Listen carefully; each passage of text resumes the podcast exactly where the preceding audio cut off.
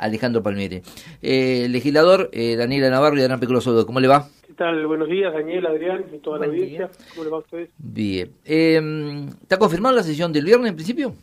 Sí, en principio sí. sí. Las comisiones empiezan a trabajar todas a partir de hoy. La labor parlamentaria estimo mañana miércoles por la, por la tardecita y bueno, las 48 horas que hay que esperar. El viernes habría habría sesión. Uno de los temas es el proyecto del Ejecutivo que eh, establece eh, nuevos límites eh, para los instrumentos de financiamiento. ¿Nos explica por qué este adelantamiento, Palmieri? Son, son dos artículos, la ley son dos artículos, básicamente, solamente dos artículos, que suelen ir incluidos en los muchos, los cientos de artículos que tiene cada ley de presupuesto cada año, es más, con la, exactamente la misma redacción, obviamente que en, la Argentina que vivimos la, nominalidad de la economía en pesos hace que las cifras vayan cambiando año a año. Eh, lo estamos, en vez de aprobarlo o incluirlo en el tratamiento del presupuesto allá por fines de noviembre, como cada año, eh, a mitad o fines de septiembre, eh, por una cuestión de que una vez aprobada la ley, la habilitación, por un lado, del, de lo que se llama el descubierto del FUCO, del Fondo Unificado de Cuentas Oficiales, y por el otro lado la, autorización para emisión de letras, son ni más ni menos que una herramienta financiera intra ejercicio, o sea, de menos de un año de, vencimiento y de fondos en pesos en el mercado doméstico, esas dos herramientas, la autorización, una vez sancionada la ley en la provincia, suele tener un proceso burocrático en órbitas nacionales que suele demandar un mes, un mes y tanto eh, lo hemos corrido generalmente como ministro, como ex ministro de Economía lo digo y como actual legislador sé que es así, eh, lo solemos correr eh, o acelerarlo durante el mes de diciembre de cada año, así todo no suele lograrse terminar antes del fin de, de cada año y la herramienta no terminan estando disponibles cuando se necesitan, no hace falta aclarar la particularidad que puede llegar a tener este 2019, que puede llegar a ver o no, un cambio de gobierno a nivel nacional, o sea, un cambio de funcionarios en muchas de las áreas que tienen que dar la autorización, haciendo todavía aún muchísimo más lógico, ¿no? Eh, lento o que se dilate más en el tiempo estos procesos de autorización. Estamos hablando ahora con el organigrama nacional mm. eh, que las provincias necesitan autorización del Ministerio de Economía y del Ministerio del Interior y del Banco Central de la República Argentina, un trámite que demoraría mucho más tal vez de lo de lo que suele demorar, así que esa es un poco la, razón, la previsión que toma nuestro Ministerio de Economía y que a sabiendas sé que otras provincias también lo están, lo están haciendo así, de adelantar para poder tener la herramienta financiera disponible cuando se necesita, que probablemente sea a principio de año, ¿no? Con el impacto que tienen los aguinaldos las primeras quincenas de, enero y la Argentina que, estamos viviendo ahora y la que podemos estar viviendo a fin de año en, realidad, más allá de la lógica preocupación por la incertidumbre que se pueda generar por el cambio institucional que pueda venir eh, y el habitual problema de los trámites de fin de año, también la otra realidad está dado en la urgencia de la necesidad financiera que va a tener la provincia también, ¿no? Sí, sí, pero Adrián, esto es importante destacarlo. Esto es a partir del primero de enero de 2020. Esto no es una ley, no es una ley que le estamos dando herramientas financieras a, esta coyuntura, a, septiembre, octubre, noviembre o diciembre de la Administración Pública Provincial, sino que es el mismo articulado que tendría una ley de presupuesto porque rige a partir del año que viene. Con los montos superiores.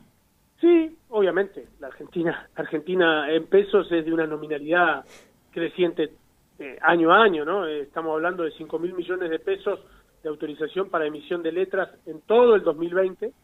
este año era de 3.000, la autorización que le habíamos dado en el presupuesto, eh, que todavía no se usó toda, eh, pero en el 2018 era de 4.000 millones de pesos la, la utilización que la provincia hizo de, letras. Si se analiza, eh, como digo, con la nominalidad de los pesos, los niveles de crecimiento, de inflación, no son cifras descabelladas, mucho más teniendo en cuenta que tal vez la posibilidad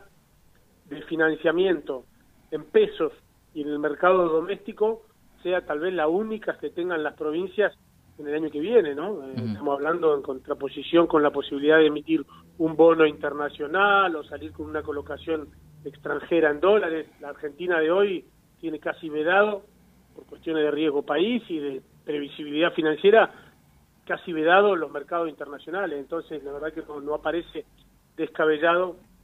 eh, la, herramienta de la letra de tesorería de corto plazo por 5 mil millones de pesos. En cuanto a la urgencia que, tenga la, que tiene la provincia, eh, no es ni más ni menos que la misma que tienen eh, el resto de las provincias, y en algunos casos menos, ¿no? Hay provincias vecinas, lamentablemente uno lo dice, como la de Chubut, que están en una situación muy conflictiva hasta para abonar día a día los, sueldos. Eh, la caída de recaudación que estamos sufriendo las administraciones públicas en este 2019 en la Argentina, incluso incluso antes de las PASO, si uno mira la última eh,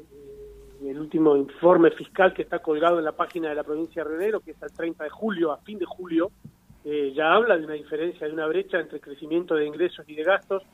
A eso le tenemos que sumar la evaluación del, día después de las PASO, y a eso le tenemos que sumar las medidas tomadas por el gobierno nacional,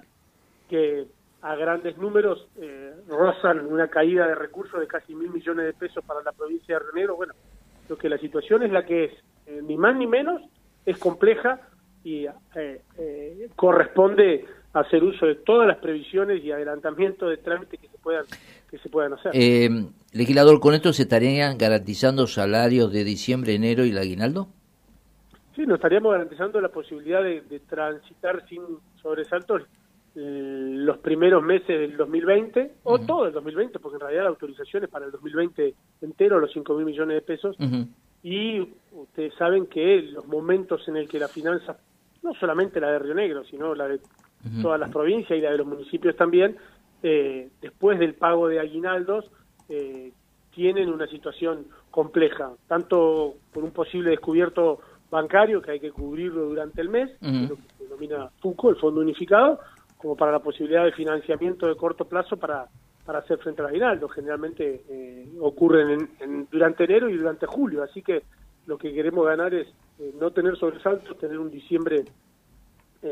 tranquilo y de darse, de darse la situación que ocurrió en las PASO y de que se repita en las elecciones generales, de que haya un cambio absoluto y total de gabinete y de modelo económico a partir del 10 de diciembre, eh, se imaginan con eh, cientos de nuevos funcionarios en cada uno de los de los sillones de, la nación, seguramente hará no por no por no por decisión o por o porque no quieran, eh, sino porque en 20 días es muy difícil poder estar llegando al gobierno y, y darle a las 24 provincias las autorizaciones, los trámites y toda la vuelta burocrática que eso, que eso genera. Así que, para bien, Río Negro hay una continuidad gubernamental en la provincia a partir del 10 de diciembre, podemos estar haciendo esta, este tipo de autorizaciones legales en transición, por llamarlo de alguna manera.